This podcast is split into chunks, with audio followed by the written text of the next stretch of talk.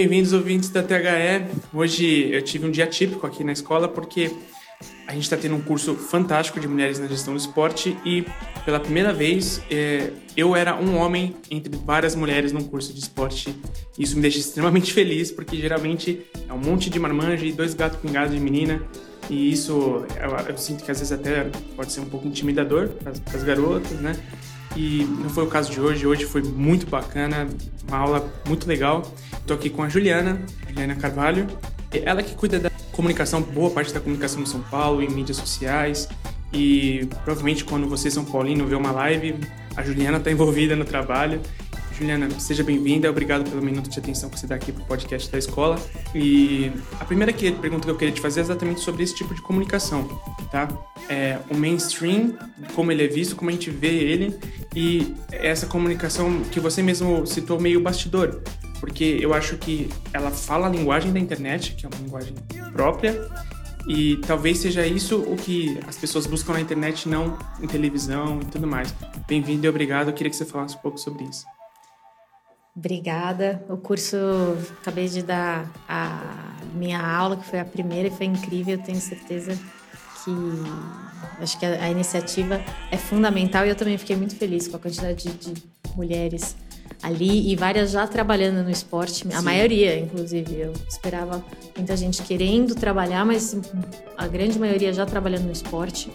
Sobre a, a, o conteúdo, as transmissões, o mainstream, bastidores, eu concordo. Eu acho que isso é uma coisa que quem produz, é, quem está do nosso lado, como clube, atletas, federações, tem acesso a um conteúdo único e exclusivo e que tem que é, é o jeito de aproveitar esse veículo que é a internet, e especialmente a, a, possibilidade de fazer coisas que não demandem um gasto tão grande com equipe, é, simplesmente ter um equipamento bom, um conteúdo bom acontecendo. Sempre que você conversa, inclusive com, com os próprios profissionais do Facebook de outras redes, eles mostram que o conteúdo, o mais importante é que ele seja original, que ele, que você se sinta inserido em algo ali ao vivo, por exemplo, nas transmissões ao vivo, ou mesmo em vídeos on, on demand, você ter coisas que são é, que você não veria na TV, por exemplo. Sim. E esse é o diferencial que a gente tem para trabalhar. Quanto mais uh, a gente conseguir, às vezes tem, tem limitação de, é, interna mesmo, porque tem coisa que você pode mostrar, tem coisas que às, às vezes não é bom mostrar. Né? Mas os resultados que a gente vem é, conseguindo são incríveis. Como eu falei no, no curso de janeiro a abril desse, desse ano, São Paulo conseguiu 25 milhões de visualizações só em conteúdo ao vivo no Facebook. Isso é muita coisa. É muita coisa. É. É, e eu vou ir longe de falar que a gente está fazendo uma metalinguagem, porque o próprio podcast é uma, uma mídia que não gera grandes custos. A gente está fazendo uma gravação simples aqui, e o que importa de fato é o conteúdo, né? Ao momento em que a gente tem mainstream, as televisões, canais esportivos e tudo mais, eu acho que muitas vezes eles distanciam os atletas, distanciam o que é a realidade de uma pessoa que, envolve, que é envolvida no futebol de quem é torcedor. E se a gente for pensar bem, não é tão diferente. Né? A gente viu, durante sua palestra, você passou um vídeo muito legal dos jogadores do, do São Paulo numa montanha russa e reações totalmente humanas. E, e isso é muito legal, porque eu acho que na, a linguagem da internet ela pode causar exatamente em quem está assistindo essa empatia. Você acha que é meio por aí? É totalmente por aí. A, que, a maior questão de hoje é que a gente eliminou intermediários.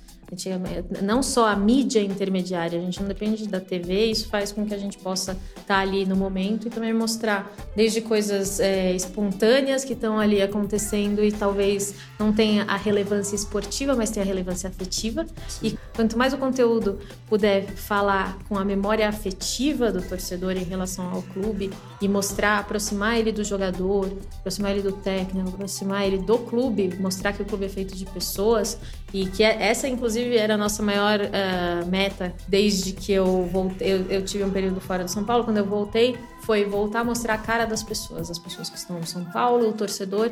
Isso é uma coisa que a gente vem trabalhando e que o conteúdo digital ajuda muito nisso. É, a gente tem tido, como eu falei também, a gente tem uh, participação de pessoas que estão fora de São Paulo e uma participação inacreditável. Essas pessoas estão tendo a sensação de estar perto do time por causa desse conteúdo. Então, isso não tem preço. E, e, até linkando isso, já vou emendar minha segunda pergunta aqui. É, você falou que durante muito tempo é, o trabalho digital ele pode ser confundido, porque às vezes a gente tem o trabalho digital como uma coisa efêmera, uma coisa que vai passar rápido, ah, o vídeo já passou da timeline da semana passada já não importa mais. É, só que a gente sabe que isso não é bem verdade. O, o conteúdo que a gente trabalha para uma mídia digital ele pode ser o patrimônio do clube, o patrimônio histórico. Né?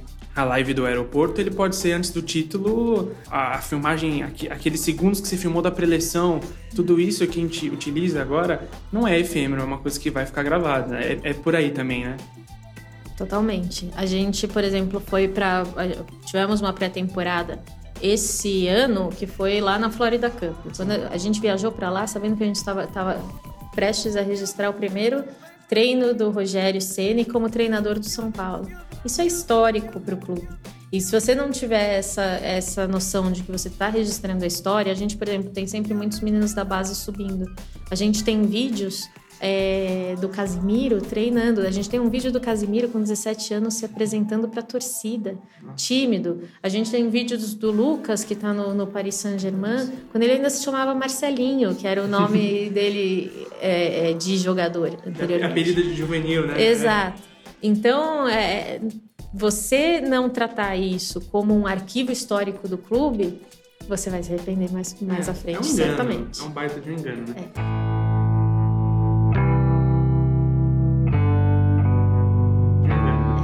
Agora, só para finalizar aqui a nossa conversa rápida, em dado momento também da, da palestra, da sua aula, você falou que uma coisa que eu, eu já tinha ouvido antes e que eu concordo plenamente, que quem trabalha no São Paulo, seja ele presidente, seja ele trabalhar na direção, no marketing do São Paulo, na comunicação, ele não concorre com outros clubes. O torcedor que é torcedor de São Paulo, ele vai ser torcedor de São Paulo. Ele não vai mudar de clube porque a comunicação ou porque tal coisa não foi feita do, talvez do jeito que ele gostaria, né? Mas aí é que tá, a gente tem esse engano às vezes de achar que os clubes competem entre si em questão de torcedores. Se você colocar isso numa questão de anos, pode até ser historicamente títulos e tudo mais. Mas talvez o melhor fosse os clubes ter um pouquinho mais de mente aberta para você falou que trocar muita experiência com pessoas de outros clubes, principalmente do Santos, né?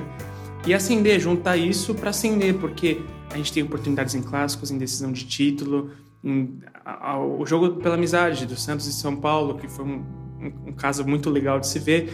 Você acha que a gente está muito distante dessa realidade de isso acontecer mais vezes?